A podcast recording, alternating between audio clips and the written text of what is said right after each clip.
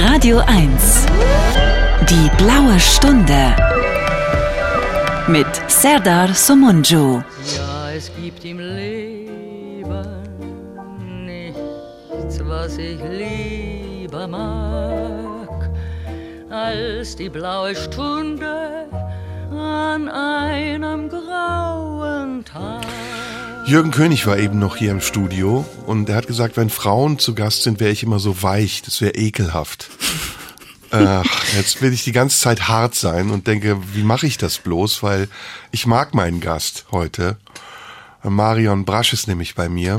Hallo Sada. Na du? Selber du. Halt die Schnauze. genau, Verpiss dich. Geht doch schon mal gut los, du bist sehr lieb Was heute. willst du So hier? kenne ich dich gar nicht so sanft. Marion, schön, dass du da bist. ja, schön, dass du mich eingeladen hast. Ja, schon lange wollte ich dich hier haben und jetzt äh, entstand das einfach so, weil ich habe neulich mit Küppersbusch gesprochen und er sagte, was ist denn hier mit Marion? Warum, warum kommt die nicht in die Sendung? Ah, und dann dachte ich, ja klar, stimmt, ganz easy. Der hat neulich so getan, als wüsste er von nichts. Echt? Oh, ja, das lügt, ist ja interessant. Ja, genau. Ach so, ist ja schön. Ja, ja, der lügt. Ja. Ja. Ja, Nein, ähm, schön, dass du da bist, weil ich wollte dich immer schon hier haben und wir sind uns immer nur begegnet bei Radio 1, weil du bist ja zugleich auch Kollegin und Freundin in Spee, würde ich sagen. Oh, schön. Ja, wir kennen uns nicht gut. Wir haben uns Nee. ein paar Mal gesehen, aber wir, wir haben eine große, also ich jedenfalls für dich eine große Sympathie. Ich glaube, du auch ein bisschen für mich. Ja, doch, absolut. Oh, Ja, danke. ja. Ein erzwungenes Kompliment. Nee, ist gar nicht, gar nicht. Also ich bin vielleicht nicht immer deiner Meinung, aber äh, so im Großen und Ganzen. Also immer wenn ich dir hier begegnet Ja. bin, dachte ich, ach, der Serda ist da, ist aber schön. Ja, das funkelt immer dann bei dir und bei mir. Und jetzt sitzen wir hier und jetzt sind wir in einem öffentlichen, offiziellen Kontext und wollen uns unterhalten. Ja, Über dich. Bist du bereit? ich bin bereit. Sehr gut. Ich sag dir, woher ich dich kenne. Ich war in Frankfurt am Theater pff, 1991 und da habe ich ein Stück gespielt, das hieß Frauen, Krieg, Lustspiel. Dann nix du sofort. Ja. Das hat nämlich dein Bruder geschrieben, Genau. Thomas Brasch. Und als ich dann mit Friedrich viel zu tun hatte und dein Name fiel, da habe ich das nie in Verbindung gebracht. Ich dachte, ja, ist so ein Name, den gibt's wahrscheinlich häufiger. Und irgendwann aber sagte Friedrich Küppersbusch, das ist die Schwester von Thomas Brasch. Und dann dachte ich, ach, guck mal an. Da, da schließen sich die Kreise. Und natürlich werden wir auch über deinen Bruder heute sprechen. Aber ähm, erstmal will ich ein bisschen wissen, was ich von dir noch nicht weiß. Du bist ein Ostkind, ne? Ja, durch und durch. Durch und durch, immer Also noch. Ostberlin.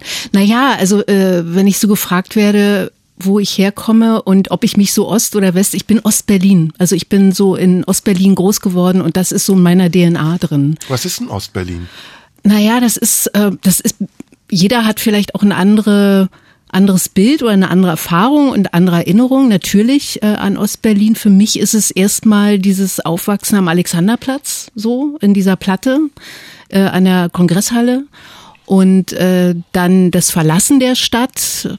71, als ich zehn war, warum, also wo ich überhaupt nicht verstanden habe, warum wir da wegziehen mussten. Und dann die Rückkehr in die Stadt und dann meine Pubertät dort äh, erleben, auch in der Platte, irgendwie in Lichtenberg und äh, durch meine Pubertät zu fliegen und ähm, ungestört, relativ ungestört und dann meine Jugend und mein Erwachsenwerden irgendwie äh, zu erleben hier, also meine Lehre zu machen und ähm, Freunde zu haben und ein buntes Leben hinter diesen grauen Fassaden zu haben. Ist Ostberlin das echtere Berlin? Oh, das weiß ich nicht. Also das kann ich nicht beurteilen Kommt für mich. an, wo, ne? Ja, das kommt drauf an. Also selbst äh, selbst in Ostberlin gab es ja Stadtbezirke und es war sehr sehr heterogen. Die Stadt war sehr heterogen. Also dieses Ostberlin äh, war für jeden wie gesagt auch was anderes an dem Ort, wo er seine Kindheit oder Jugend oder sein Erwachsensein erlebt hat. Was fehlt dir heute an Ostberlin? Ach, was fehlt mir? Also ich, das, man wird immer so schnell irgendwie so äh, sentimental und das will ich nicht werden.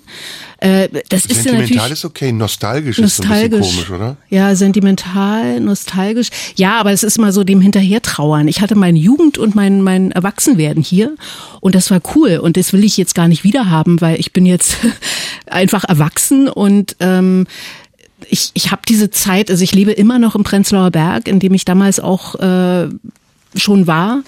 Und das fehlt mir. Also dieser heterogene und äh, bunte Stadtbezirk, wo, wo es alte Leute gibt, junge Leute, äh, ja, reich und arm gab's im Osten jetzt nicht so, sondern aber so Künstler und Arbeiter und alles so auf, also es war sehr, sehr heterogen. Und jetzt ist dieser Stadtbezirk einfach nicht mehr heterogen. Was fühlst du, wenn du positiv über die DDR sprichst? Ähm, Zurückhaltung?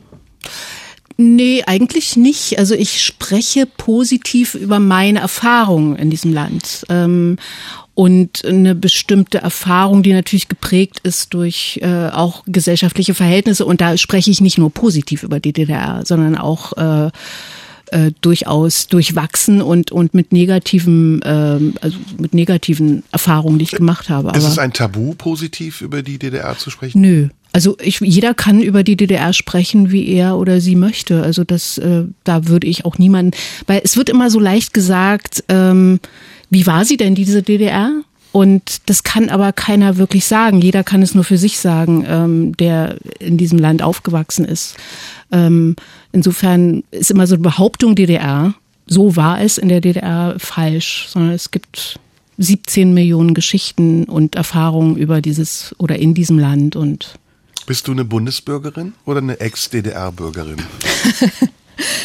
ähm, ich bin natürlich eine Bundesbürgerin, ne? also de facto, weil ich diesen Pass habe aber ich bin eine erfahrene DDR-Bürgerin eben auch. Ich habe und dafür bin ich ja auch dankbar, Sarah. Ich habe ja irgendwie zwei Gesellschaftssysteme erlebt und ich habe diese Übergangszeit erlebt, die unglaublich spannend und interessant war für mich. Und dafür bin ich wirklich dankbar, also dass ich beides habe, also beide Erfahrungen. Ja, weil du gehörst ja zu der Generation, die die DDR komplett miterlebt hat, fast. Ja. So wie Jürgen ja auch, mit dem ich auch sehr oft und sehr gerne über diese Zeit spreche. Ich merke aber, dass ihr Ossis, um mal diesen Schlagbegriff nochmal einzuführen, ähm, immer so ein bisschen zurückhaltend seid, weil ihr wirkt auf mich wie so ein unterdrücktes indigenes Volk. Also ja, weil es, ihr, du bist tatsächlich, du kommst aus einem fremden Land ja. und du bist genauso Ausländer wie ich in deiner Sozialisation. Deine Kindheit hast du in einem komplett anderen System erlebt und du hast es sogar geschafft, was ich sehr bewundernswert finde, dich zu adaptieren ohne dich zu assimilieren, um mhm. mal Herrn Erdogan zu zitieren. Ähm, Trotzdem merkt man das aber. Man merkt an den Strukturen, man merkt an den Hierarchien, dass da etwas passiert ist, ein Wandel stattgefunden hat, der auch über die Köpfe der Menschen hinweg bestimmt wurde. Und diese Menschen haben sich in gewisser Weise diesem Wandel gefügt, sie haben sich damit arrangiert, aber eine gewisse Unzufriedenheit und auch eine Kritikfähigkeit, die aus der Erfahrung resultiert, die sie in diesem anderen System gemacht haben, die ist noch erkennbar. Mhm. Und ich frage mich halt, kann man die nach außen zeigen, ohne dafür befürchten zu müssen, ausgegrenzt, sanktioniert oder eingeordnet zu werden? Oder ist das sogar ein eigenes Selbstbewusstsein, was man daraus schöpft?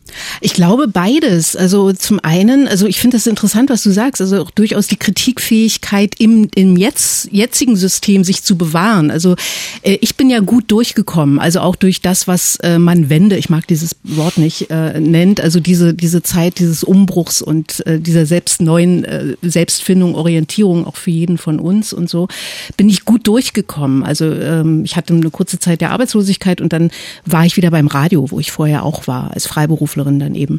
Ähm, und habe jetzt nicht diese existenziellen Brüche gehabt wie andere, also die in die Arbeitslosigkeit richtig äh, existenziell gerutscht sind wir und müssen, denen wir müssen Musik spielen, liebe Marion. Deswegen, oh, okay, ja. Unterbreche ich sehr ungern, aber wir haben ja noch ganz viel Zeit ja. und werden genau da weitermachen, wo wir gerade aufgehört haben.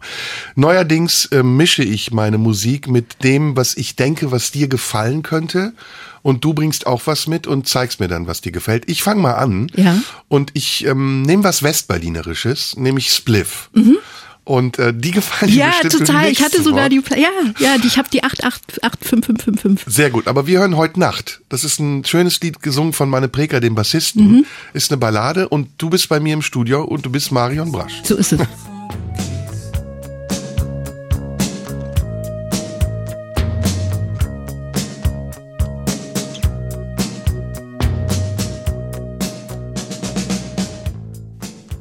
In der blauen Stunde heute ist Marion Brasch zu Gast und wir werden nicht deine Biografie durchgehen. Sie wird sicher einen Teil auch der Sendung einnehmen, aber ich finde das mal langweilig, so Punkt für Punkt die Biografie durchzugehen.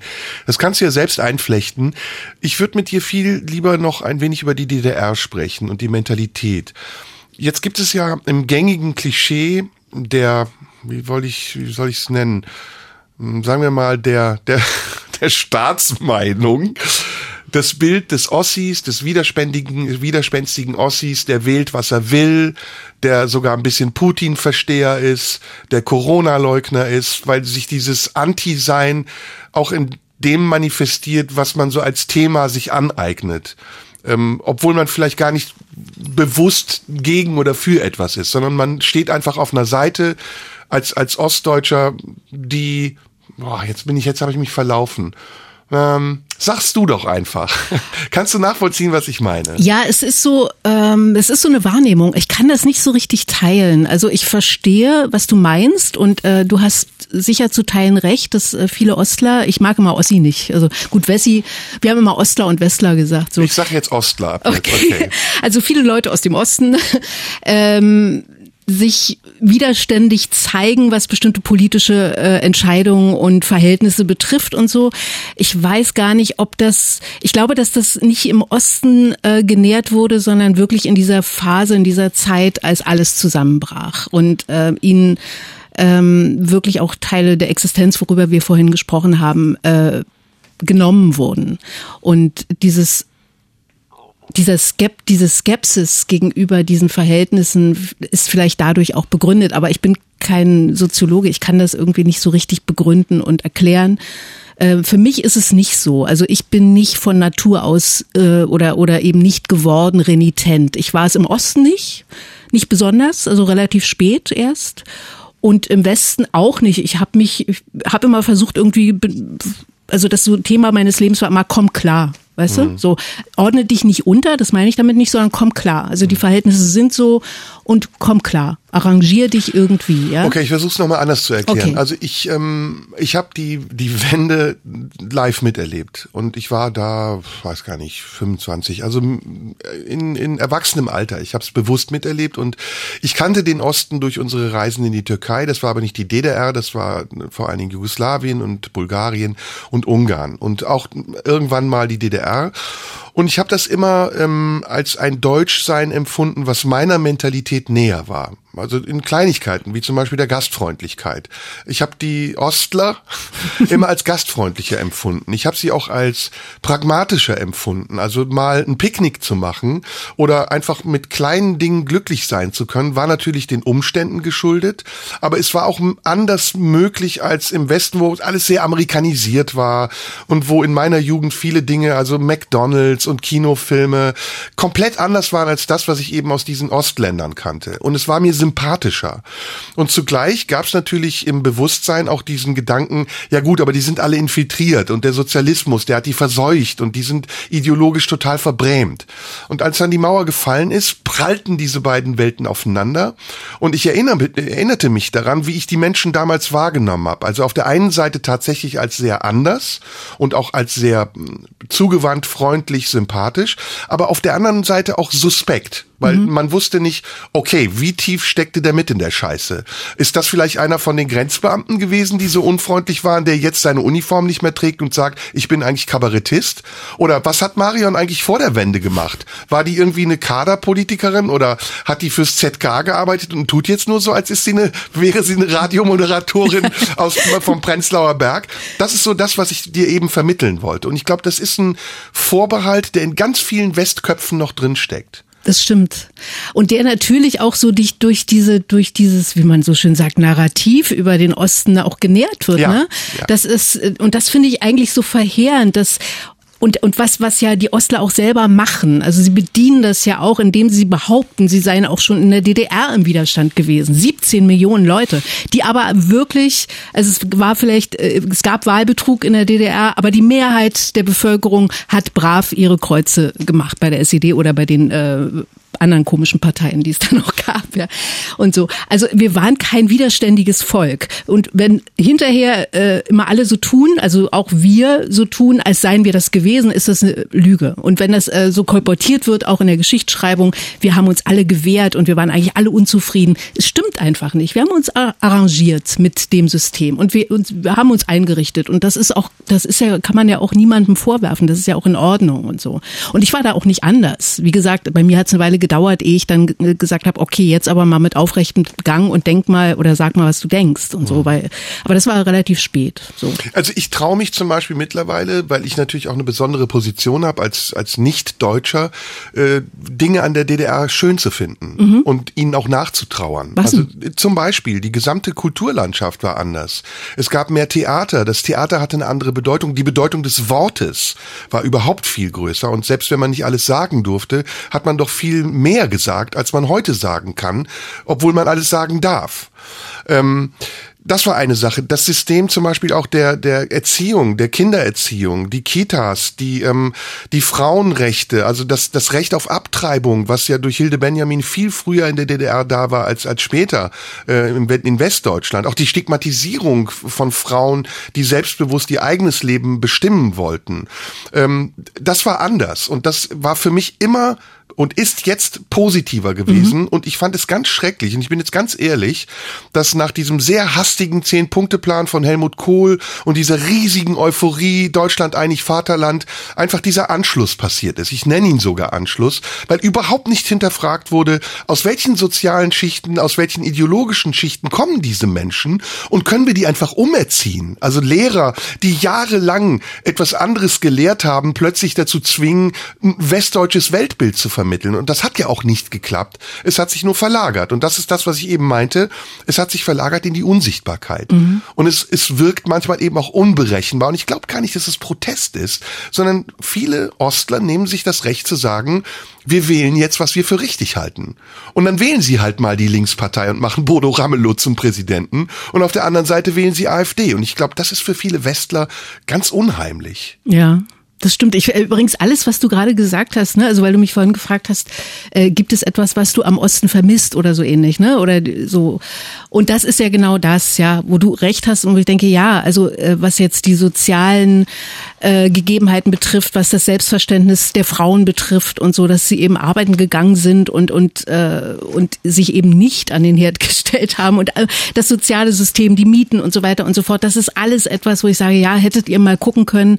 Ähm, was vielleicht außer dem grünen Pfeil und dem Rotkäppchensekt noch äh, bewahrenswert ja, ist. Ja? ja. So. Jetzt spielen wir Musik, du schlägst was vor. Ich schlage was vor. Ich habe gerade Pete Doherty ähm, mhm. neu entdeckt. Der hat so eine ganz tolle Platte gemacht, eine sehr französische Platte. Und, oh, die ähm, kenne ich sogar. Mhm. Kennst du die? Mhm. Und ich finde die so toll, weil er ist so, er ist so nüchtern, endlich wieder, und, und so bei sich und, und so äh, auf eine sehr angenehme Weise erwachsen und trotzdem verspielt. Ich mag diese Platte. Hören wir in der blauen Stunde. Marion Brasch ist bei mir und gleich sprechen wir weiter.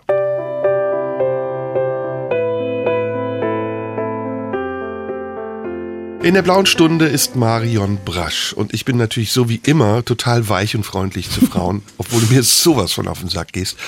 Ähm, jetzt bist du, wir haben jetzt genug über die DDR gesprochen, aber ich würde gerne über einen Teilbereich noch mit dir sprechen, nämlich die Kultur. Mhm. Du kommst aus einer sehr kulturbeflissenen Familie. Dein Vater war Schauspieler, dein Bruder hat fürs Schauspiel. Mein Vater, nee.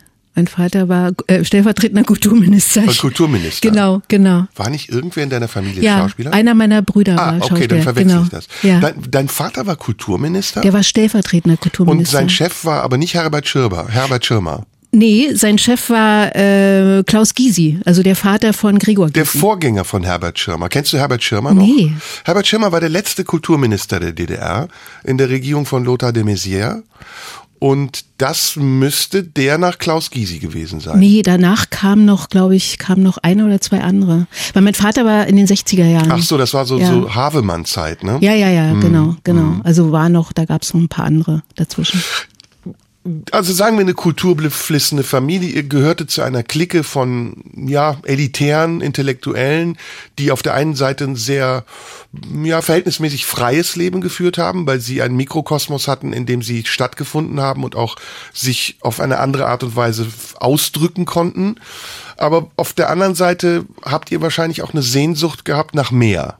Mhm. Hast du diese Zeit bewusst erlebt oder warst du nur eine Nebendarstellerin, weil du einfach auch zu jung warst? Genau so. Also ich war die kleine Schwester und die jüngste Tochter. Also ich hatte drei große Brüder und äh, die waren so. Also die waren sehr äh, libertär und äh, aber eben auch renitent unterwegs. Also Kultur und Kunst machen, also zwei Schriftsteller, ein Schauspieler und aber immer gegen alles sein. So, aber eben nicht gegen alles sein, sondern gleichzeitig, und da kommen wir wieder zu, zu dieser DDR-Geschichte, für den Sozialismus zu sein, nur sagen, so wie ihr das hier macht, äh, funktioniert das nicht mehr, lasst uns hier mal ran. Und sich da gegen die Väter aufzulehnen, in dem Fall gegen meinen Vater.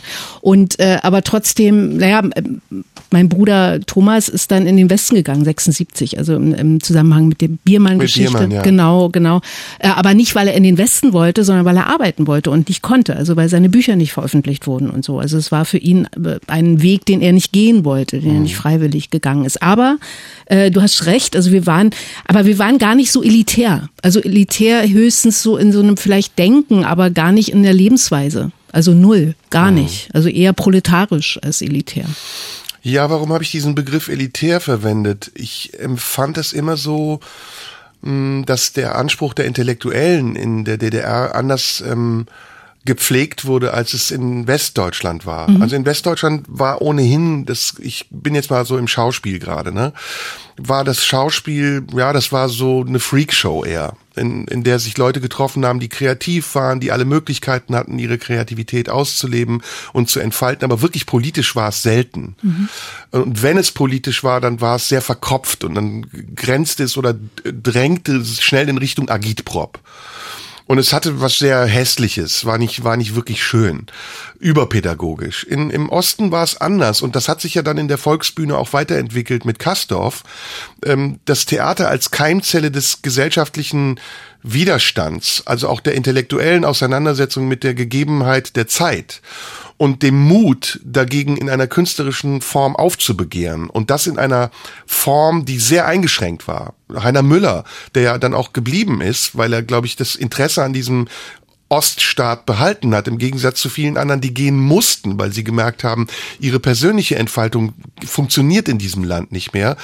Heiner Müller ist zum Beispiel für mich jemand gewesen, der das auf eine sehr ähm, hochqualitative Art und Weise weiterentwickelt hat. Oder auch, oder auch Schütz war einer von den Autoren, die das gemacht haben. Dein Bruder zum Beispiel auch. Das sind Leute, deswegen habe ich elitär gesagt, mhm. die, die zu einer ganz besonderen Kaste von Künstlern gehörten, die sich auch Dinge leisten konnten weil ich glaube, dass die DDR das auch brauchte und wollte und dass sie es nicht kategorisch abgelehnt hat, weil sie Angst gehabt hat, dass im Widerstand und im Aufbegehren der Kunst auch etwas Destruktives ist. Mhm. Aber es ist irgendwann gescheitert, das wissen wir beide. Ja.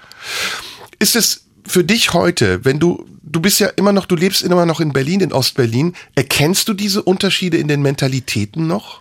Ähm, was ich ganz interessant finde, was Thomas mal gesagt hat und was ich finde heute mehr denn je gilt, äh, er hat mal gesagt, äh, im Osten habe ich mir den Kopf blutig geschlagen mit dem, was ich gesagt habe, ähm, an den Mauern. Und im Westen ähm, prallt alles ab. Die Mauern sind aus Gummi, es interessiert keine Sau. Und dieses Gefühl teile ich. Also er hat angeschrieben gegen die Widersprüche und äh, dieses Aufbegehren gegen Widersprüche, das ist so, es ist so egal geworden. Es ist wirklich egal. Also es passiert, aber ja, okay, äh, mache ich dann gucke ich mir gucke ich woanders hin ja also es ist nicht wirklich ähm, nicht wirklich so existenziell äh, auch für Künstler ähm, Widersprüche aufzuzeigen und sich daran zu reiben, habe ich das Gefühl. Weil Widerstand auch ein bisschen Attitüde geworden ist. Ja, vielleicht. Also diese Debattenkultur oder Diskurs oder wie auch immer, ist ja alles gut und richtig, dass man äh, miteinander redet und so. Aber manchmal denke ich auch, Leute, ey, echt jetzt? Ist das jetzt euer Problem? Mhm. Ja. Brauchen Aber, wir Künstler dann auch mal die unangenehmen Umstände? Ja, vielleicht. Also ich, ich weiß es, weiß es nicht. Also das ist eine interessante Frage, über die ich länger nachdenken muss. Aber mhm. das ist äh, vielleicht so. Und äh, Leute wie Thomas, also wie mein Bruder oder Künstler, die sich eben gerieben haben, äh, nicht weil sie das, äh, weil sie es weghaben wollten, sondern weil sie es besser machen wollten und also für etwas waren und nicht gegen etwas. Und das ist ja, glaube ich, auch etwas, äh, Widersprüche deutlich zu machen, weil man es besser machen will. So, mhm. ne? Ähm, ja, eine Kunst. Kunst in der Diktatur ist ja auch eine Kunst, die Mut braucht. Ja, ja, genau. Und Kunst im Wohlstand ist ja oft auch eine sehr gefällige Kunst, die kaum Widerspruch erntet und vielleicht Dinge sogar tut, um zu gefallen oder beliebig zu werden. Aber ähm, für die Kunst ist das oft nicht gut. Nee, ich glaube, Kunst entsteht ja auch, also gute Kunst oder wichtige Kunst vielleicht auch wirklich ist ja so ein Notwehrding. Ne? Also äh, ich tue etwas, weil ich mich wehren muss. Also es ist jetzt Notwehr, es ist mein, ich muss das tun. Ja. So. Bräuchten wir heute eine wehrhaftere Kunst, gerade unter den aktuellen Bedingungen? Oh Gott, du stellst mir Fragen früh am Morgen, aber später am Abend. ja, vielleicht. Also vielleicht würde es uns manchmal ganz gut tun, äh, wenn es uns nicht so gut ginge. Ja. Wie könnte denn die Kunst auf die Umstände der Zeit reagieren? Jetzt Ukraine-Krieg zum Beispiel. Ist so ein Eurovision Song Contest die adäquate Reaktion? Naja, also ich finde, dass so ein äh, Eurovision Song Contest eine absolute Berechtigung hat und äh, das ist ja auch in Ordnung, was da passiert. Ich habe mir das jetzt gar nicht so an, ich habe nur gelesen, ne? Und so. Aber du hast mitbekommen, Aber, dass die Ukraine gewonnen ja, ja, hat, obwohl hab, sie ein sehr schlechtes Lied hat. Ach so, das habe ich zum Beispiel nicht. Ich kenne das Lied nicht, ja. Also ich habe, das habe ich nicht. Ich habe nur gesagt, okay, das ist ein Akt der Solidarität, dass sie jetzt einfach die Ukraine gewinnen lassen, äh, um äh, um ein Zeichen zu setzen. Das finde ich auch okay. Das ist legitim. Echt? ich finde es lächerlich. Okay, gut. Also wie gesagt, ich habe hab mir das nicht angeguckt. Ich ich weiß also nicht, wovon ich spreche. Kannst du nicht eine Fußball-WM machen und die Ukraine gewinnen lassen aus Solidarität? das stimmt. Das stimmt. Also ich war, ich war davon ausgegangen, dass die gut waren, aber waren sie nicht. Ne? Geschmackssache. Okay, Geschmackssache. Also viele, glaube so oft wie so oft, aber es war im Vorhinein ja auch schon klar, dass sie gewinnen würden. Ja. Und es war vielmehr ein politisches Signal als ein künstlerisches. Mhm, mhm, Man hätte ja auch einen Song einfach so nehmen können, ohne diesen Contest. Aber spielt ja auch keine Rolle. Die Frage, die wir uns stellen, ist, kann Kunst in einer Zeit, in der man eigentlich alles hat, noch irgendetwas bewirken. Ja, also äh, mehr als unterhalten, meinst du? Mehr als unterhalten, ja. Ja, Unterhaltung ist immer so eine Ägide. Ne? Ja, Unter der Ägide genau. der Unterhaltung lässt sich viel Scheiß äh, veröffentlichen. Ja. Ich, ich weiß es nicht. Also es ist, Kunst hat ja auch so, also ich erinnere mich, es gab in der DDR äh, so ein Festival des politischen Liedes, nannte sich das. Und das gab es jedes Jahr im Februar und das war so toll für uns, weil da kamen irgendwie Künstler aus der ganzen Welt und haben irgendwie Protestsongs und haben so politische äh, Songs gesungen und so. Und das war immer sehr ermutigend. Also einerseits hatten wir das Gefühl, wir sind jetzt in der ganzen Welt.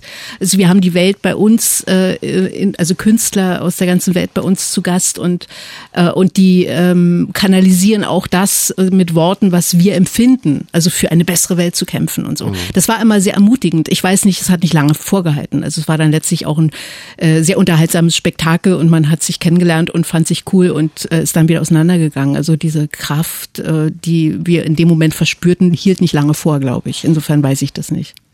Gut, jetzt haben wir genug DDR-Phasenlei gehabt. Jetzt machen wir mal Schluss damit. Okay. Ich bin dran mit Musik. Da du das Festival des politischen Liedes angesprochen hast, würde ich gern Gundermann für dich spielen. Ah, okay. Ja. Ähm, was gibt's denn von Gundermann? Irgendwas. Mir egal. Oder hast du ein besonderes Lied von ihm? Ähm, also ja, warte mal, wie heißt denn das? Das Bauarbeiter-Ding, ne? Nee, das ist eigentlich nicht. Gundermann ist ja so ein Phänomen, also ich mochte ihn ja als Lieder, der hatte so den Liedermacher-Single-Club-Attitüde. Äh, mhm die mir total auf die Nerven ging. Aber die Texte fand ich immer großartig. Und ich dachte, wenn er für anderes schreibt, wie er dann auch für Silly geschrieben hat, äh, toll. Also so. Und durch den Film hat er natürlich jetzt ja. nochmal gewonnen. Hören wir ein bisschen Gundermann und gleich sprechen wir weiter. Ich bin hoffentlich hart genug. Du bist total hart, ich weiß gar nicht, also ich möchte jetzt gleich nicht unter dem Tisch verstecken. Die kleine Marion ja. ist bei mir hier im Studio und gleich wird sie richtig in die Mangel genommen.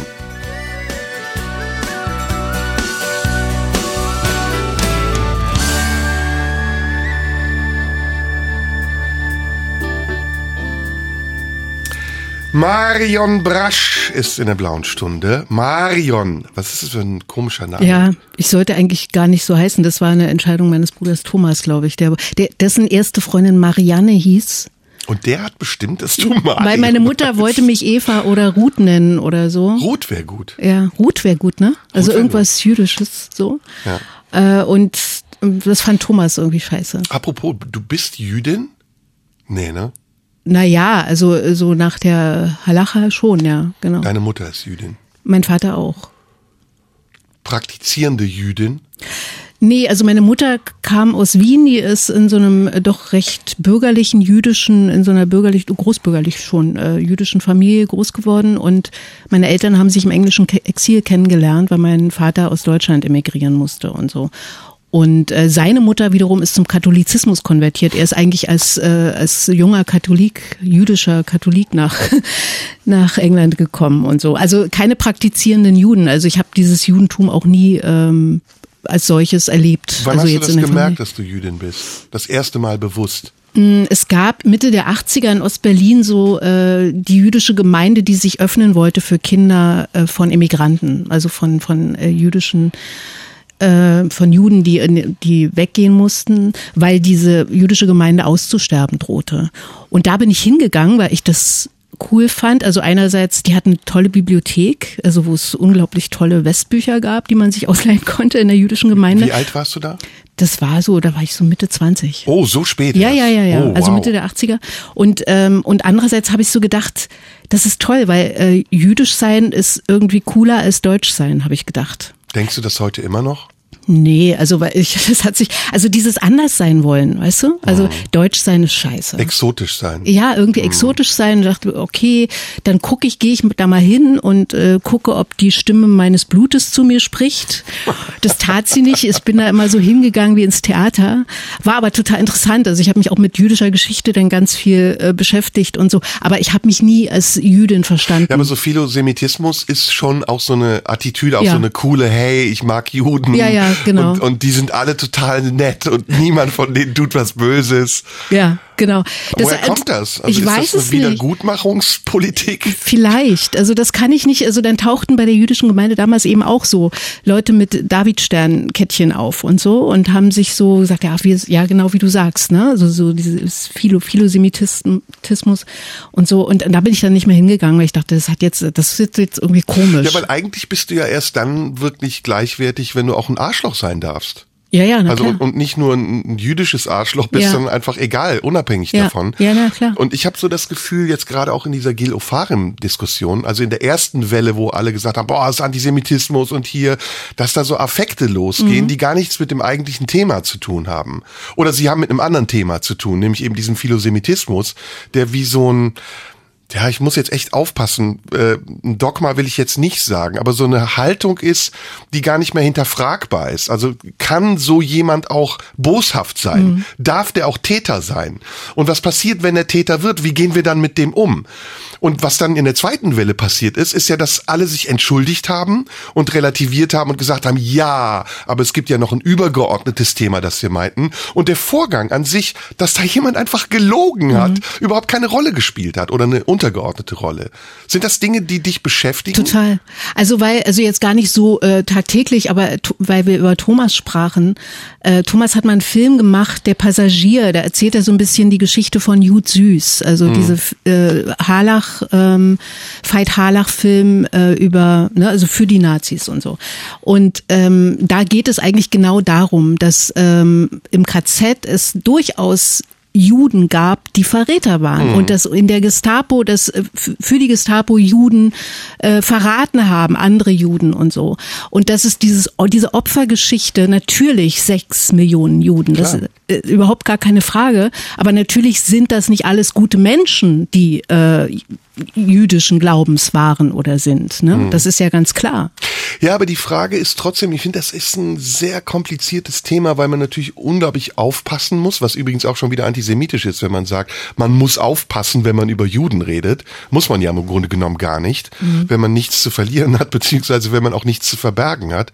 Und auf der anderen Seite ist es so, ich bin da zum Beispiel sehr radikal. Also ich habe durch meine Lesung mit, mit äh, Mein Kampf und dieser ganzen Reise, die ich gemacht habe, den Besuchen in den ehemaligen Konzentrationslagern, eine unglaubliche Wut entwickelt über, über diesen latenten Antisemitismus, der immer noch funktioniert. Und zwar bei Intellektuellen, nicht bei den Idioten, bei den Nazis auf der Straße, sondern bei wirklich vermeintlich klugen Menschen, die subtil so ihre Vorurteile gegen irgendetwas weiter transportieren, was sie überhaupt nicht nachweisen können. Also niemand kann dir von denen erklären, wer eigentlich Jude ist und warum er was gegen Juden hat, aber er glaubt, er glaubt daran, dass er was gegen Juden hat. Die ganze Hip-Hop Hip-Hop-Szene zum Beispiel. Diese Schlagwörter Rothschild, das ist alles in den Händen einer jüdisch-marxistischen Weltverschwörung. Das funktioniert noch. Ja, übel. Und du denkst so, Alter, wir leben im Jahr 2022, lern doch bitte was dazu. Oder neuer Antisemitismus, der aus dem Nahen Osten kommt. Äh, Palästinenser, die sich solidarisieren mit Antisemiten in Deutschland und plötzlich äh, Scheiß Israel rufen und Juden und Israel gleichsetzen. Also diese mangelnde Differenzierung,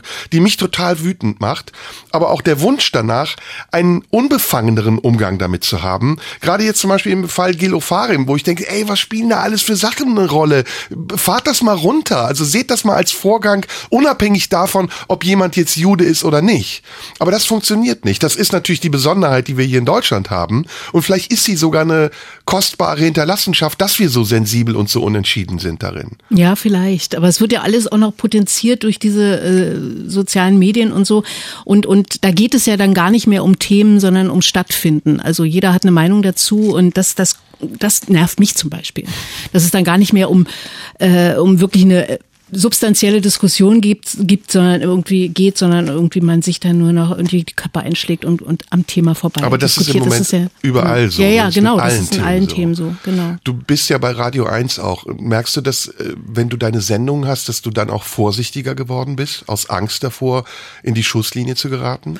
Nö, eigentlich nicht. Also äh, das war ich nie. Ich nun war ich nie irgendwie jemand, äh, der so provoziert hat mit Thesen oder so anders als du, ja. Oder äh, ich war eigentlich immer nett, ja, so. Also ich war immer die kleine Schwester von Scheiße, wenn man so will.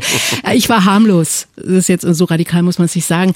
Und trotzdem sind sind mir sicher auch schon Sachen passiert, ähm, wo wo ich nicht so drüber nachgedacht habe, aber dann nie um um der Provokation willen, sondern das ist mir passiert und das habe ich ist mir im Osten passiert und das mir passiert mir im Westen, aber äh, das ist nicht meine, ähm, also das ist nicht das, was meine Arbeit ausmacht. Also ich mache eine harmlose Sendung und ähm, rede mit Menschen und äh, mitunter kommt eine Haltung. Ich finde, was ich finde, ist, äh, dass man als Mensch, der auch hinter Mikrofon sitzt, eine Haltung haben darf. So, wir arbeiten beim öffentlich-rechtlichen Medium. Man muss da vielleicht vorsichtig sein, klar. Aber äh, wir sind ja Menschen und haben erwachsene Menschen, die uns zuhören und eine Haltung auch zu dem äh, haben können, was wir sagen. So.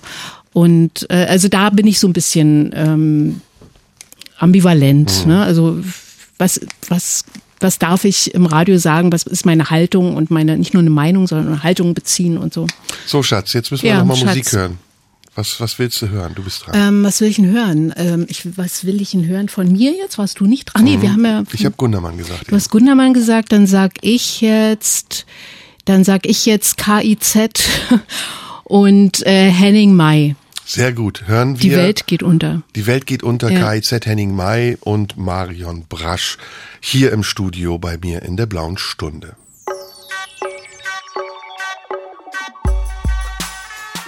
Radio 1. Die blaue Stunde. Mit Serdar Somunju.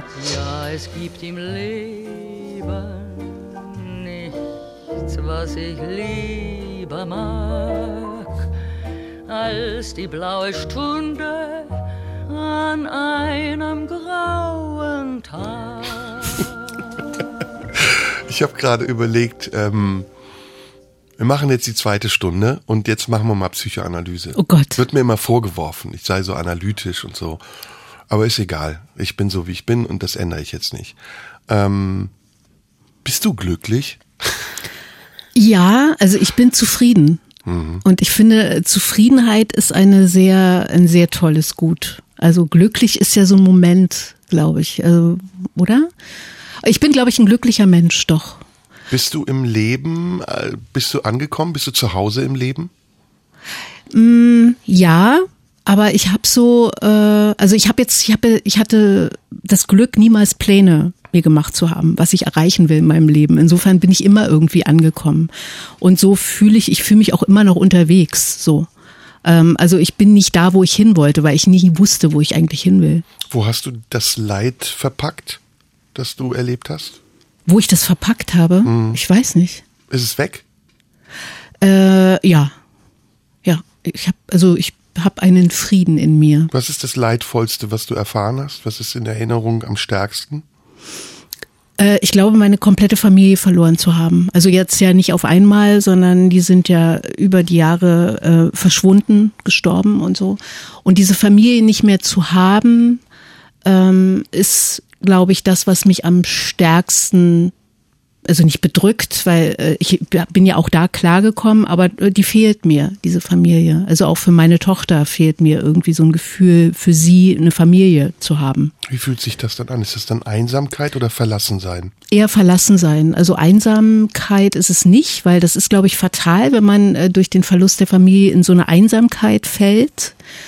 Ähm, verlassen sein, verlassen worden sein. Also es ist ja auch ein Prozess, der dann abgeschlossen ist und ähm, die fehlen mir aber nicht täglich. Also ich fühle mich nicht verlassen. Ich habe mich an, an Punkten verlassen gefühlt, wenn wieder einer gegangen ist. Mhm. So, also das schon. Und dieser Schmerz und diese Trauer, äh, das war hart und so. Und trotzdem bin ich auch da mit großem Glück also ich auch wirklich beschenkt gewesen mit dieser Familie, also zu wissen, ich habe die gehabt, so auch wenn das eine völlig äh, völlig bescheuerter Haufen war von Menschen und von Egozentrikern auch, ja, so. Aber ähm, aber ich bin dankbar für die. So. Was ähm, schützt dich oder was hat dich geschützt vor der Verzweiflung? Mm. Brauchtest du überhaupt Schutz? Nee, ich glaube nicht. Also ich habe relativ früh gelernt, auch alleine äh, zu leben, also allein klarzukommen, eben durch den Verlust von Familie und ähm, durch die Abwesenheit von Familie dann eben auch in, in, einem, in einer Zeit, wo ähm, ich so pubertiert habe, als ich vorhin gesagt habe, ich bin so durch meine Pubertät geflogen, da war die Abwesenheit von Familie großartig. Also die Abwesenheit von Vater vor allem. Meine Mutter war da schon lange tot. Und ähm, das war, das war super. So. Also insofern habe ich so eine tiefe Verzweiflung auch nicht erlebt. Gibt es was, woran du glaubst oder etwas, woran du glauben möchtest? Ähm, nö, eigentlich nicht. Also äh, es gibt vielleicht so Zeiten, wo man denkt, okay, also so ein Gott wäre manchmal gar nicht so schlecht, ja, so. Aber eigentlich denke ich, nee, weil weil so die Verantwortung abgeben. Ich habe nicht Gott gesagt. Ach so, ich, ich okay. weiß auch nicht Gott. Ich glaube eher so das Schicksal. Glaubst du an das Schicksal? Äh, ich glaube an Zufälle. Ich denke, dass unser Leben geprägt wird durch Zufälle und es gibt manchmal Zufälle, die zu Schicksal werden. Ne? So. Also im Sinne von Vorbestimmung, dass mm, etwas vorbestimmt scheint? Nee, daran glaube ich nicht, sondern hm. eher so, es äh, gibt Zufälle und es gibt Fügungen, die dann ein Leben in eine andere Richtung lenken, zum ja. Beispiel. Daran glaube ich aber nicht fatalistisch, dass es so sein muss. Hast du gehadert damit, dass dein Bruder sehr früh gestorben ist? Äh, ja, weil der so, also einer, einer, also er war ja der jüngste, äh, mittlere Bruder, der mit 29 gestorben ist.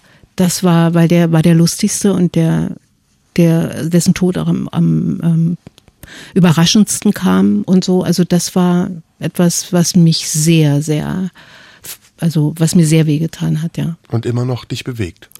Ja, weil er so, ähm, er war ja Schauspieler und ich glaube, er wäre ein großartiger Schauspieler er war es schon und er wäre noch großartiger geworden. So. Ich überlege manchmal, ob der Tod, ich habe wenig Berührung zum Tod. Ich bin sehr dankbar dafür, weil ich manchmal große Angst vor dem Tod habe. Manchmal, ja, freue ich mich auch auf den Tod. Warum? Aber nicht, weil ich suizidal bin, na, weil ich das Gefühl habe, dass der Tod auch eine Befreiung sein kann. Mhm. Also wenn ich mir vorstelle, meinen Tod irgendwann hoffentlich spät, nachdem ich alles erreicht habe. Und ich habe wirklich, ich bin sehr dankbar dafür, dass ich in meinem Leben schon viel erreichen konnte. Ich habe so zehn Jahrespläne immer gehabt. Mhm. Manches habe ich noch nicht erreicht und ich werde es innerhalb einer bestimmten Frist hoffentlich auch schaffen. Und ich stelle mir das dann so vor, dass irgendwann der Zeitpunkt kommt, dass ich sage, ey, ich bin so müde, ich will raus aus diesem Körper, lass mich jetzt mal in Ruhe, ich möchte mich hinlegen und schlafen. So ist das Positive. Mhm. Das Negative ist, dass ich wenn andere sterben, und ich habe das auch erlebt, dass junge Menschen sterben, ich mh, mm, versuche darin etwas wie ein Geschenk zu sehen. Also es klingt jetzt sehr ähm, als würde ich es umkehren wollen und es nicht anerkennen, dass es kein Geschenk sein kann. Aber ich glaube tatsächlich, dass der Wert der Erinnerung und die Emotion, die du zum Beispiel jetzt auch gerade gehabt hast, etwas so Intensives, so Starkes ist, dass es nicht negativ sein kann. Es fühlt sich wie ein Schmerz an, aber es ist ein Transportmittel für unglaublich viele positive Dinge. Ist das, kannst du das nachvollziehen? Ich habe gerade drüber nachgedacht, also was äh, bei meinen Brüdern ähm, die ja alle viel zu früh gestorben sind, äh, so ist, dass ich sie ja nie als alte Männer kennengelernt habe. Ja, zum die wären, Beispiel, die ja. wären jetzt ältere Männer, ältere Herren, ja. Und äh, und sie sind für mich jung. Die die hängen auch bei mir. Also meine so drei Fotos von denen, drei Porträts bei mir überm Schreibtisch. Und ich guck die an, manchmal bewusst, manchmal unbewusst. Und die sind diese jungen Männer, die sie mal waren, diese kraftvollen, begabten, äh, wunderbaren, komplizierten jungen Männer. Ja. Und und da kann ich das teilen und sage, ich bin total dankbar, dass ich sie so in Erinnerung habe. Und also bei Thomas, der ist mit 56, was auch viel zu früh ist, äh, gestorben und ähm, er war eben sehr krank, aber selbst da dachte ich, ist er für mich immer noch dieser, dieser doch kraftvolle junge Mann in, in der Erinnerung. Und dafür bin ich dankbar. Ich habe ähm, vor zwei Jahren einen sehr guten Freund verloren. Äh, ich habe ihn gar nicht verloren im Grunde genommen. Er war aber 94, also es war schon ein Alter, in dem man sterben darf. Und ähm, wir haben sehr viel über den Tod gesprochen, weil er das sehr bewusst erlebt hat und mir auch beschrieben hat mit dem mit dem Anspruch, mir etwas zu vermitteln und mir vielleicht sogar Angst zu nehmen. Und ähm, es ist so, dass ich das so abspeichern konnte, dass es wie ein Glücksgefühl ist, wenn ich an ihn denke. Also ich, das ist natürlich ein Unterschied, wenn jemand mit 94 geht und sagt, hey, ich bin bereit, oder ob er jetzt mit 28 oder mit 56 geht. Aber es ist, wie du das mit deinen Bildern beschreibst, bei mir ein Bild im Kopf, das ich habe. Jemand, der mich sehr geliebt hat, den ich sehr geliebt habe, der gar nicht weg ist, sondern der die Ebene gewechselt hat. Also der jetzt in meiner Erinnerung weiterlebt. Klingt jetzt sehr profan. Aber tatsächlich funktioniert das. Und es ist auch irgendwie ein ganz probates Mittel gegen die Angst vorm Tod. Ja, kann ich, kann ich nachvollziehen. Also soweit habe ich nie nachgedacht, äh, ob das äh, so etwas bei mir auslöst. Ne? Also für mich ist es immer nur so dieses äh, Geschenk, diese Brüder gehabt zu haben und irgendwie sie auch noch im Leben zu wissen. Und wenn ich eben ihre Texte irgendwie so in, in die Welt bringe oder so, ja, also mit, mit Thomas oder, also ich beschäftige mich ja nach wie vor mit ihnen und mit dem, was sie getan haben und so. Und dass die, das, äh, also das so, ich habe da gar keine Mission, aber wenn so Leute sagen, oh Mann, ey, echt, muss ich mal lesen, so, der ist so, ne? Und das finde ich, das finde ich toll, dass die, dass die so in der Welt sind, nicht nur für mich, sondern auch für andere und dass auch andere sehen, wie cool die waren. So. Jetzt bin ich wieder Ja. dran. Und ich will so ein bisschen, wir hängen beide in den 80ern fest, glaube ich, aber lass uns mal moderner werden. Okay. Ich bin noch nicht in den 80ern Nee, gewesen. Ich war bisschen- Pete Doherty und ja, stimmt, du warst modern. ich war total Fall. modern, mein Lieber. Ich würde gerne mit dir Coldplay hören. Das Mhm. ist, ist so ein bisschen die Klischeemusik unserer Generation. Aber es gibt ein sehr schönes Lied von Coldplay. Das heißt Daddy. Und das ist eines meiner Lieblingslieder von dem Album vor dem, was jetzt rausgekommen ist. Das hören wir zusammen und danach geht's weiter in die Tiefe. Oh Gott, ja. Marion Brasch ist bei mir in der blauen Stunde. Won't you come or won't you stay one day, just one day?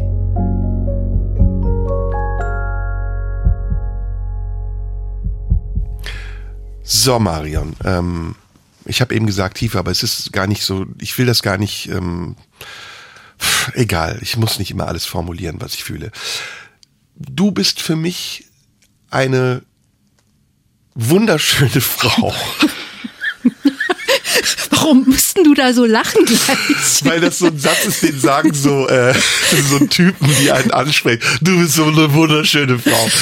Nein, weil du hast, deine Ausstrahlung ist so unglaublich ähm, positiv oder so. Wie, du bist ein Hedonist, habe ich das Gefühl. Du genießt das Leben, du liebst das Leben, du scheinst auch mittendrin zu sein und vielleicht aufgrund der Erfahrungen, die du auch mit den schweren Seiten des Lebens gemacht hast, hast du für mich eine Leichtigkeit. Also deine Ausstrahlung ist leicht, so. Und das finde ich schön. Das gefällt mir. Mm, musstest du das lernen oder hat dich die Erfahrung das gelehrt? Wie du dich als Frau entwickeln und entfalten kannst. Ich weiß nicht, ich rede so drumherum, weil ich höre immer die Leute, die es dann hören, sagen, boah, stellt der Scheißfragen. Nee, das sind interessante Fragen eigentlich total, Sarah, weil ich darüber auch nie nachdenke und ich bin die, die ich bin und ich wollte bist nie du eine Frau?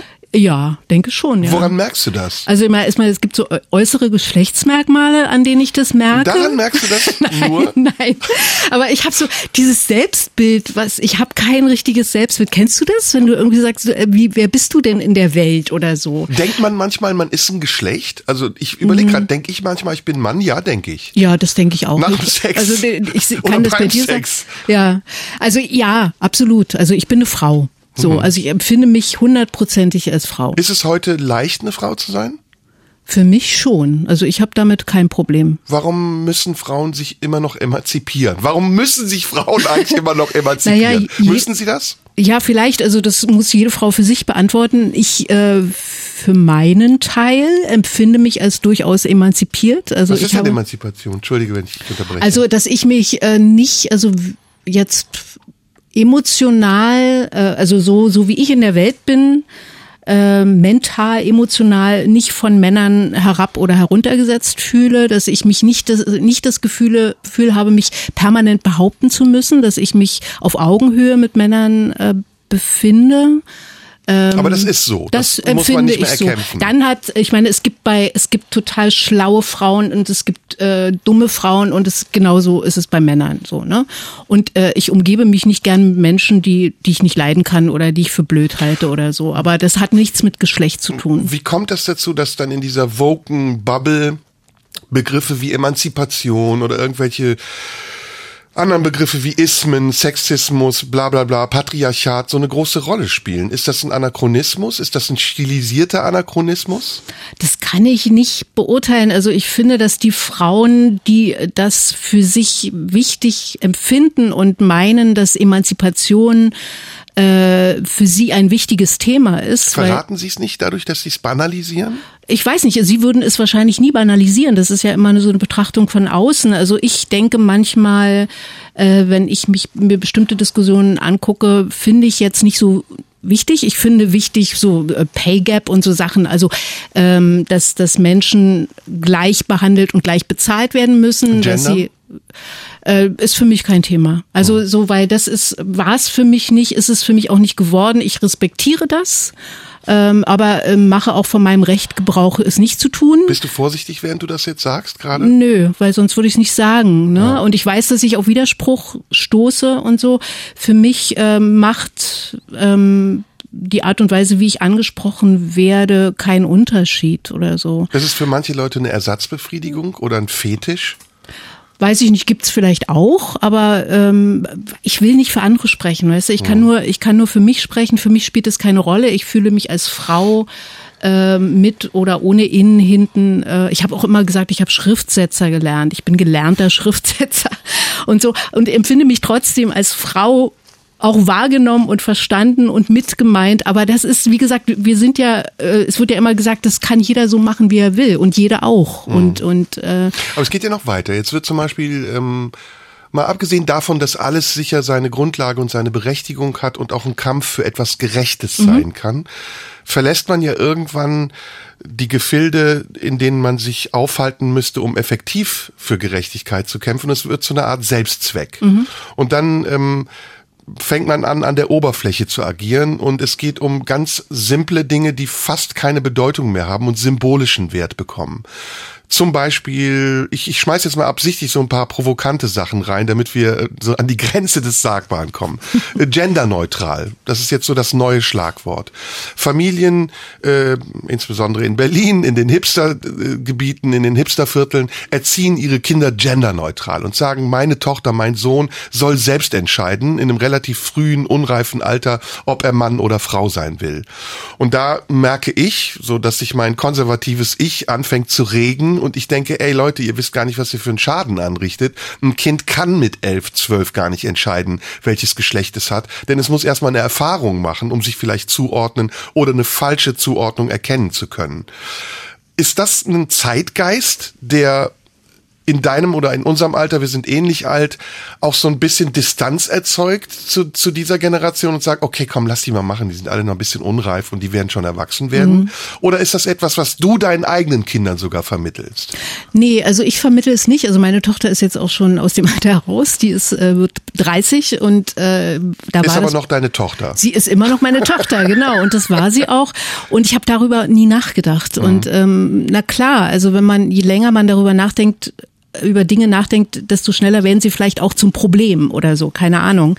Ähm, wie gesagt, das kann jeder so machen, wie er will. Und wenn jemand seine Kinder oder ihre Kinder genderneutral erziehen will, ist das können sie machen. Ich weiß nicht, ob man da Schaden anrichtet oder so. Das ist ja auch ein Experiment. Also sagen, An okay, einem wann, lebenden Menschen. naja, ja, nee, ich meine, also Kinder äh, sind doch selbstbestimmte Wesen auch. Und ähm, also na Wenn doch. du dein Geschlecht umwandeln lässt, bist du bedingt Na gut, aber das wird ja ein, ein elf- oder zwölfjähriges Kind wird doch nicht äh, sagen, ich möchte jetzt äh, mein Geschlecht. Ja, das ist das so? es. Ja, das das also das ist, das habe ich noch nie gehört. Das finde ich dann allerdings auch und und ohne irgendwie die Außeneinwirkung von Eltern zu sagen, willst du nicht dir dein Geschlecht um? Du bist doch nicht in Ja, das, gibt es. Es gibt ja? sogar Bestrebungen, das Gesetz zu Okay. ändern. Im Moment musst du noch eine Psychotherapie machen und dann eine Hormontherapie und das soll alles schneller gehen. Also es gibt Was? schon so, das, Bestrebungen, das habe ich nicht. das äh, zu erleichtern. Das finde ich ähm, okay, also finde ich schwierig. Also Naja, ja. ich sag das, also ich beziehe es mal auf mich. Mhm. Ähm, ich bin als Angehöriger einer, einer marginalisierten Minderheit, würde man jetzt in schön Deutsch sagen,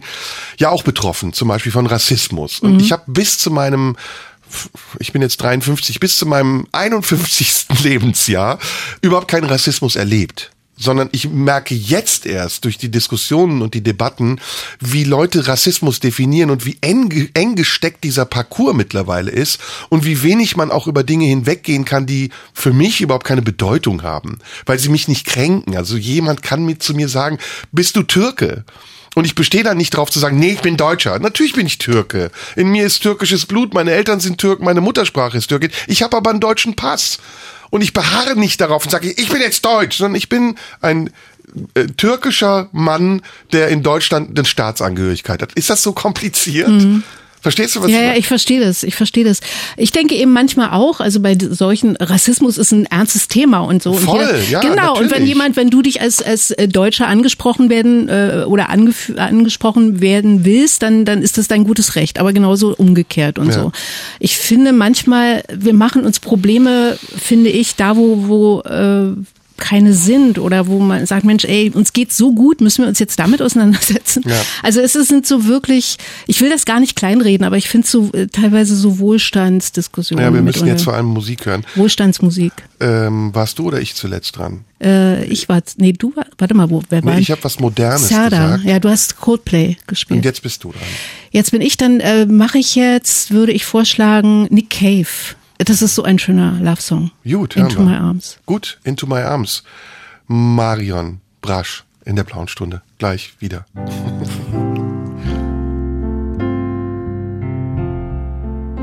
So, zwei Takes haben wir noch. Ähm, das geht irre schnell. Ja, Und total irre. Ich merke, wir hätten eigentlich uns viel früher treffen müssen und wir müssen noch länger miteinander sprechen.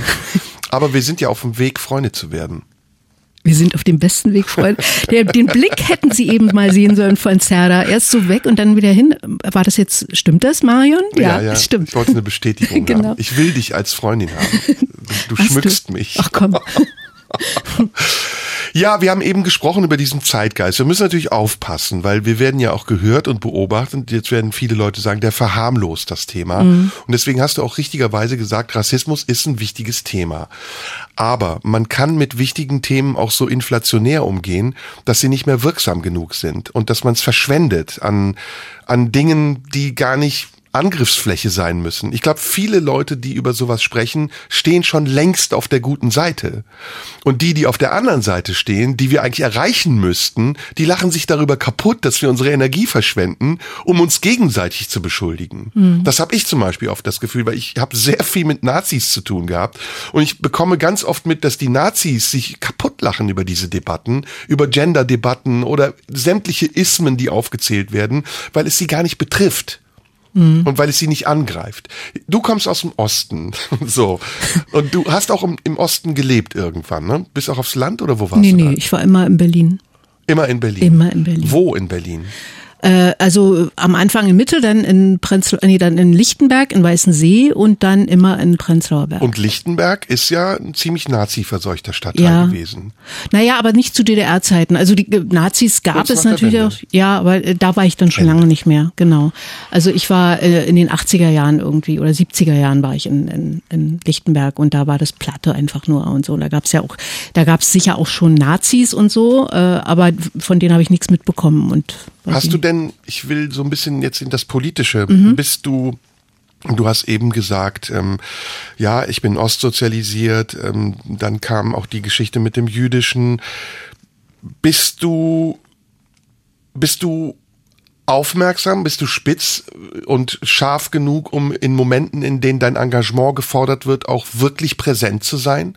Oder bist du eher jemand, der sagt, naja, ich bin lieber ein bisschen duckmäuserisch, weil es hilft mir am Ende weiter? Ähm, nee, weder noch. Also ich suche nicht die Konfrontation oder ich suche nicht die Kanäle, wo ich meine politische Haltung oder mein, äh, eine Meinung oder sowas äh, erklären muss. Aber wenn es gefordert ist oder wenn ich das Gefühl habe, äh, ich sollte es tun, dann mache ich das. Wie machst du das jetzt in der Ukraine-Krise, in einem, in einem Krieg in der Ukraine? Sagst du da, was du denkst? Ja, also sicher. Also ich, ich gehe damit nicht in die Öffentlichkeit oder so. Also ich suche jetzt keine Plattform, wo ich mich dazu äußere. Aber ich habe natürlich irgendwie so eine Haltung dazu. Okay, ja. bleiben wir hypothetisch. Ja. Ähm, wenn du gefragt werden würdest, ob du für schwere Waffen bist, Mhm. würdest du dann eine ehrliche Antwort geben und in Kauf nehmen, dass Leute dich dafür angreifen?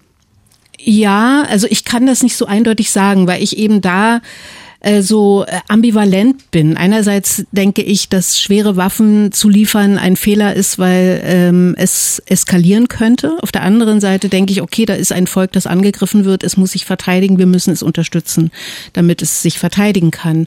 Und ich finde, das ist so eine Gratwanderung und ich bin bin froh, dass ich nicht in der Rolle bin, das entscheiden zu müssen. Ich finde, wenn du jetzt auf diese beiden offenen Briefe anspielst, zum Beispiel, also für und gegen, ähm, weder noch. Also ich würde diesen einen Brief nicht unterschreiben und den anderen auch nicht, weil ich nicht weiß. Also ich bin, ich gehöre zu denen, ich weiß einfach nicht, was richtig ist. Ich will, auch, also, ich will auch tatsächlich gar nicht auf diese aktuelle Debatte, Ja. weil das ist, wäre mir zu simpel jetzt, wenn du dich bekennen müsstest, das oder dies Ja, ja. zu sein. Ich will wissen, wie du damit umgehst. Also nehmen wir ein anderes Thema, Corona, Impfung. Hättest du öffentlich gesagt, ich bin gegen eine Impfpflicht? Wenn ich gegen eine Impfpflicht gewesen wäre, hätte ich es, wenn ich gefragt worden wäre, vielleicht gesagt, ja. Okay. Auch unter in Kaufnahme von ähm, Konsequenzen. Also äh, das ist wirklich interessant, Sarah, weil ich das, ich weiß nicht, vielleicht hätte ich dann doch die Klappe gehalten. Also wie gesagt, ich habe im, im Osten relativ schwer, äh, relativ spät gelernt, den Mund aufzumachen. Ich habe es aber irgendwann gemacht und äh, fand das dann auch richtig, es zu tun.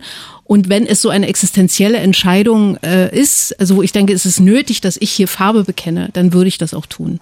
Ähm, das war jetzt bei bei Corona. Äh, ich habe mich impfen lassen. Ich fand das richtig und finde es nach wie vor richtig. Und Du musst ähm, gar nicht- Nee, das nee, will- ich nee, nee ich meine nur. wissen. Nee, nee, okay, jetzt habe ich es gesagt. Ja. Aber so, äh, damit hatte ich kein Problem. Wenn ich ein existenzielles Problem hätte mit etwas, was passiert in dieser Gesellschaft, dann würde ich mich sicher wehren. Ja. Ist das etwas, was ein Relikt aus deiner Osterziehung ist und den Erfahrungen, die du gemacht hast? Nö, nö. Also sowohl als auch, ist das konformistische etwas, was übrig geblieben ist, oder ist das widerständische? Also beides. Dieses, beides. Ja, mhm. es ist beides da. Also Und das äh, Ungleichgewicht aushalten zu können und sich dann im Zweifelsfalle entscheiden zu müssen? In, vor diese Entscheidung wurde ich zum Glück noch nie gestellt. Also, dass ich wirklich sage, hier passiert etwas, was äh, mir aber sowas von gegen den Strich geht. Ich halte es nicht mehr aus. Ich muss mich äh, dazu verhalten. Äh, vor so einer Entscheidung stand ich zum Glück noch nicht. Und ich habe aber auch nie das Gefühl gehabt, etwas äh, zu tun oder mit, äh, mit etwas hinter dem Berg zu halten, wo ich denke, jetzt äh, hey, müsste ich was sagen, aber ich traue mich nicht. Könntest du dir vorstellen, äh, Deutschland irgendwann verlassen zu müssen? Das äh, habe ich mir tatsächlich vorgestellt äh, Anfang der 90er Jahre, weil jüdisch, weil äh, Nazis, weil ich darüber nachgedacht habe, okay, ich könnte ja nach Israel auswandern, ich würde sofort die israelische Staatsbürgerschaft gehen, kriegen. Und jetzt, wenn es einen Atomkrieg gäbe? Naja, da habe ich natürlich auch darüber nachgedacht, was macht man dann, aber ich wüsste gar nicht wohin. Na, egal, gibt genug Gegenden. Ja. Ja, aber darüber habe ich auch noch nicht ernsthaft nachgedacht, weil ich Ich dachte, das wäre vielleicht aufgrund deiner Biografie schon naheliegend, weil du hast ja erlebt, dass Menschen äh, das Land verlassen, weil sie nicht mehr können. Und bei mir würde das, ich stelle es mir jedenfalls so vor, ganz komische Assoziationen wecken. Der Gedanke, flüchten zu müssen. Aber das hast du nicht. Das habe ich schon, weil ich das, also diese Geschichte natürlich von meinen Eltern kenne und äh, das nicht erleben möchte. Und ähm, also sie haben Glück gehabt, auch Glück im Unglück und Glück auf der Flucht und so. Aber ähm, das weiß ich. Ich kenne diese Geschichten. Ich bin ja auch geprägt davon, also von diesen Geschichten und äh, von den von diesen Erzählungen über Flucht und über Exil und äh, Verlorensein in einem fremden Land und so weiter. Ähm, aber es ist nicht so in mein Leben eingedrungen, dass ich sage, was mache ich eigentlich? Oder bin ich wirklich dadurch so geprägt, dass ich denke, also dass ich mich anders verhalten würde oder jetzt nach Auswegen suche oder so. Bist du deiner Tochter eine gute Mutter? Das müsstest du sie fragen. Ja, ich wusste, dass du das sagst. Wir kommen gut miteinander klar. Bist du eine bessere Mutter, als deine Mutter zu dir war? Meine Mutter ist gestorben, da war ich 14 und insofern hätte ich sie sehr gebraucht, als ich in diesem Alter war und da war sie nicht mehr da. Und ähm, ich glaube, ähm, dass da für meine Tochter ich da war, so. Dass sie ihre Wege, sie erzählt mir jetzt immer, was sie alles gemacht hat, als sie in der Pubertät war. Und ich denke, was, echt jetzt? Habe ich gar nicht gemerkt.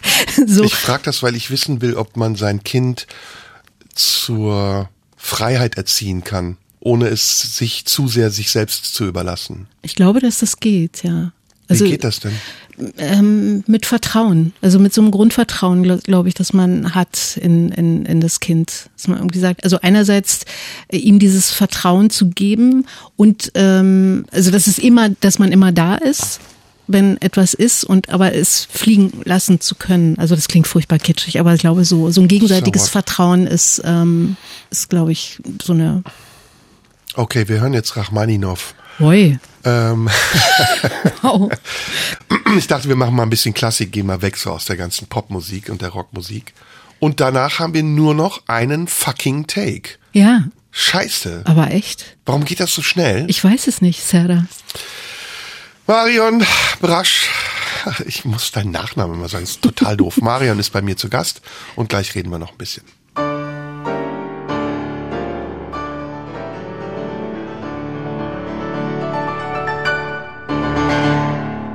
In der blauen Stunde leider nur noch ganz kurz. Oder hm, geht so.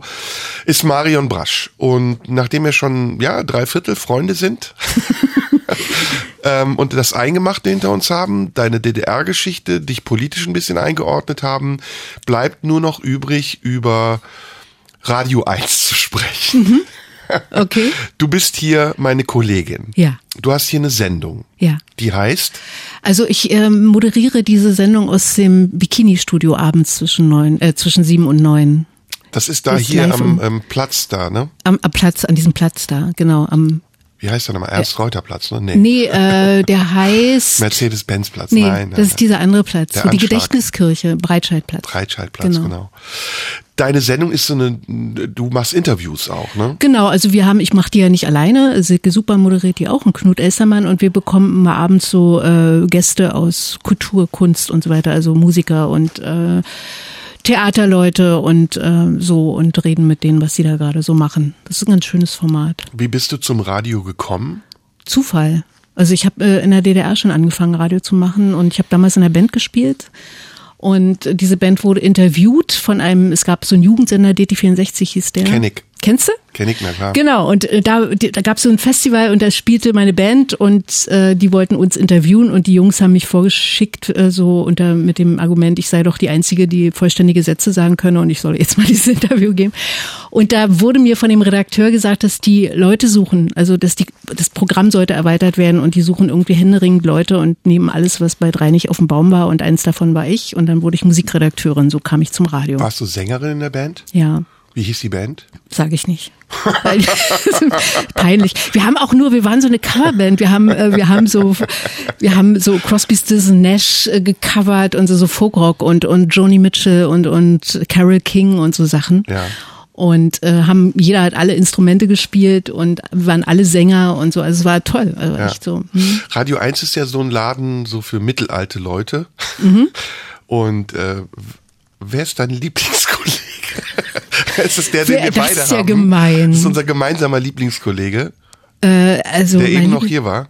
Der eben noch hier war, äh, den kenne ich ja tatsächlich von DT64. Ich weiß, deswegen frage ich doch ja, danach. genau, genau. Äh, Jürgen, Jürgen König, König, ja. genau. Mal, wir wir haben zusammen, wir haben am selben Tag zusammen angefangen, da zu arbeiten. Ja, das Sender. weiß ich. Das genau. weiß ich. Jürgen ähm, und du, also ihr habt ja hier, das ist ja, ihr, ihr Ossis, ihr, ihr habt irgendwie eine eigene Gemeinschaft so, ne? Ihr wisst das auch. Weißt du von Haben wir? jedem Kollegen, ob er Ossi oder Wessi ist? Also ist es, glaube ich, äh, die kannst du, die Ostler, die hier noch arbeiten, kannst du an einer Hand abzählen. Also die wirklich auch noch im Osten groß geworden sind. Ja, ja. Ne? Genau. Äh, das sind nicht mehr viele. Das ist Knut Elstermann, das ist äh, Andreas Ulrich, Jürgen König, Holger Lukas. Also es sind nicht mehr viele. Hm. Und ich, Jörg Wagner. Und äh, wir kennen uns natürlich einfach schon Ewigkeiten, weil wir von, von diesem Sender kamen und so. Aber äh, inzwischen weiß ich nicht, da wird ja niemand mehr. Äh, Das ist eine Frage, die mich halt seit längerem schon beschäftigt. Warum ähm, Minderheiten sich selbst marginalisieren, indem sie ähm, aus ihren eigenen Kreisen auch nicht rausgehen. Zum Beispiel alle meine jüdischen Freunde in Berlin wissen, welcher Laden wem gehört.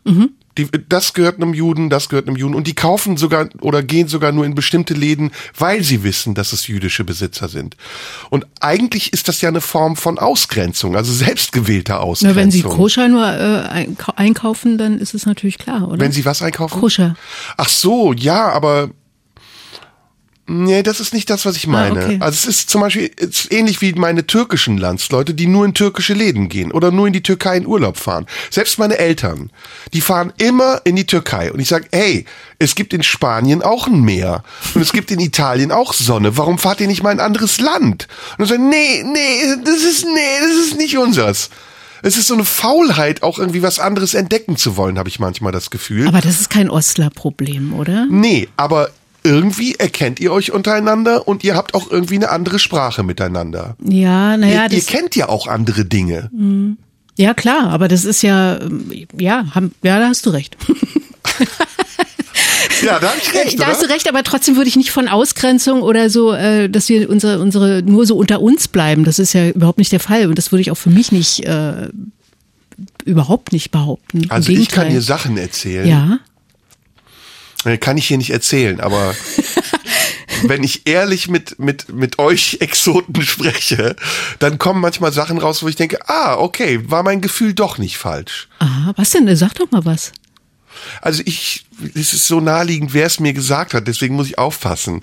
Aber ähm, es gibt tatsächlich gravierende Unterschiede in der Mentalität Ja. und vor allen Dingen auch zwischen Männer- und Frauenmentalität. Inwiefern? Also Ostfrauen sind echt komplett anders. Gerade die in deinem Alter sind komplett anders. Ganz anders Frau als eine Westfrau. Ist, ich sag's jetzt ein bisschen Mhm. Okay, du, ich kann mal, ich kann mal, ich kann dir mal kurz erzählen, was Thomas gesagt hat, als er im Westen ankam und da gemacht, Theater gemacht hat. Ja. Die diskutieren hier immer ewig. Es wird zu viel diskutiert. Es wird immer nur diskutiert. Sie, Ja, die sind arbeiten. straighter. Also Ostfrauen sind straighter, auf jeden Fall. Ja. Das kommt, also, boah, ich muss echt aufpassen. Ich muss überhaupt nicht Nee, aufpassen, musst scheißegal. Aber du merkst eben auch, dass diese, die, die Frauen, die im Osten aufgewachsen sind, eine ganz andere Form von Selbstbestimmung, Emanzipation, Selbstverwirklichung erfahren, erlebt, erarbeitet, erkämpft haben, als, als die Westfrauen, die, die am Anfang in den 50ern noch in diesen Klischee-Rollen waren und dann mit Alice Schwarzer in den 70ern in so eine sehr hastige Emanzipationsphase geraten sind, die auch unvollständig war und die jetzt in der neuen Generation ja fast schon aufgesetzt wirkt. Also diese, diese neue emanzipierte, sozusagen emanzipierte Frauengeneration im Westen, die wirkt auf mich so unecht, weil auch das, worüber sie sprechen, eben, wie ich eben gesagt habe, sehr marginal ist und nicht an den Kern der Sache rankommt. Aber ist das nicht eher ein Generationenproblem Auch. und nicht Ost-West? Auch. Ja. Es gibt ja mehrere Generationen Ja. Das eine ist, dass die Generationen sich jetzt überlappen. Also es gibt jetzt nicht mehr Ost und West so klar getrennt wie zu unserer Zeit. Also du bist noch ganz klar zugeordnet oder zuzuordnen. Aber mittlerweile gibt es ja auch Generationen, wo du es gar nicht mehr zuordnen kannst. Und es gibt auch die Unterschiede nicht mehr so stark, wie es sie mal gab. Das stimmt, ja. Aber ich denke, wie gesagt, das ist, äh, aber das ist ja dann auch wirklich so ein abendfüllendes Thema und die Zeit haben wir nicht Spannendes mehr. Thema, Ja, ja, total, na klar, na klar. Ja. Ja. Aber du kannst es wenigstens ein bisschen nachvollziehen. Ja, also ich finde ja immer diese Wahrnehmung und, und das, diese Wahrnehmung von außen finde ich ja total interessant. Und äh, ich auch meine Wahrnehmung dieser jungen Frauengeneration äh, ist natürlich eine klare und so, und wo ich denke, Mensch, Mädels, äh, was, was ist denn passiert? Warum kann man nicht verbal einfach mal irgendwie über was hinweggehen und sagen, ey, verpiss dich, weißt du, hier so. Ja, wir könnten aber jetzt Genau. genauso lange auch über die Männer sprechen. Ja, genau. Die Männer Und ich- verwahrlosen ich, immer mehr. Genau. Ja, alles. Ja. Genau, genau. Aber das ist ja, ähm, wir kriegen beide einen Shitstorm vielleicht jetzt. Ach du, ey, Shitstorm. Ja, ich habe noch nie einen gehabt. noch nie? Noch nie. Boah, ich wünsch dir keinen. Nein, ich will keinen. Scheiße. Ich will keinen. Ich will Da wirst keinen. du echt- da Aber wirst dazu bin ich Gülle auch nicht wichtig genug. Doch, doch, doch, doch, Nee. doch. Du hast doch auch schon Shitstorm Nö. erlebt, nee? Nö. Kann jeden treffen. Auch Ja, ja, Kolleginnen ich hier hat weiß. schon getroffen, die dachten, sie wären auf der sicheren Seite. Muss man heute mit leben. Aber wir könnten genauso lang auch echt über Männer sprechen. Ich finde auch zum Beispiel, ich nehme mal jetzt ein bisschen so einen etwas reißerischen Oberbegriff, die Emanzipation des Mannes, Mhm. die hat auch schon, äh, die ist noch längst nicht abgeschlossen und die ist in eine Phase gekommen, wo sie total unübersichtlich ist zwischen beharrender Selbstbestimmung und totaler Unsicherheit. Also man weiß gar nicht, was es ist, Mann zu sein. Interessant. Ja, das ist dann auch nochmal, muss man nochmal drüber reden, Sarah. Machen wir, du kommst nicht wieder. Ich komm mehr. nicht wieder. Ich will bitte nicht, dass du kommst. Hau ab einfach. Ich gehe jetzt. Es war sehr, sehr schön. Danke. Ging mir auch Obligatorisch. so. Wir sind jetzt Freunde. Wir sind dicke Freunde. Es war wirklich sehr, sehr, sehr schön, so dass ich dachte, scheiße, wir haben zu wenig Zeit. Ähm, salbungsvoll wie ich bin, wünsche ich dir natürlich alles Gute. Und ich bin sehr gespannt auf unsere nächste Begegnung, wenn kein Mikro dabei ist und wir hoffentlich noch mehr Zeit haben. Ja, und danke, dass du da warst. Danke, dass du mich eingeladen hast, Sarah. Schön. Marion Brasch war meine gute Freundin, Marion, meine langjährige gute Freundin. Das übertreibt man nicht. mein Buddy. Marion Brasch war in der blauen Stunde und wir haben über ganz viele Dinge gesprochen. Und wenn irgendjemandem irgendetwas daran nicht gefällt, dann kann er uns das gerne schreiben an die Marlene Dietrich Allee 20 14482 Potsdam. Und er sollte nicht so hinterhältig und äh, feige sein, das im Internet auszutragen. Er oder sie. Richtig. oder es. Genau. Dankeschön. Bis später. Dankeschön. Radio 1. Nur für Erwachsene.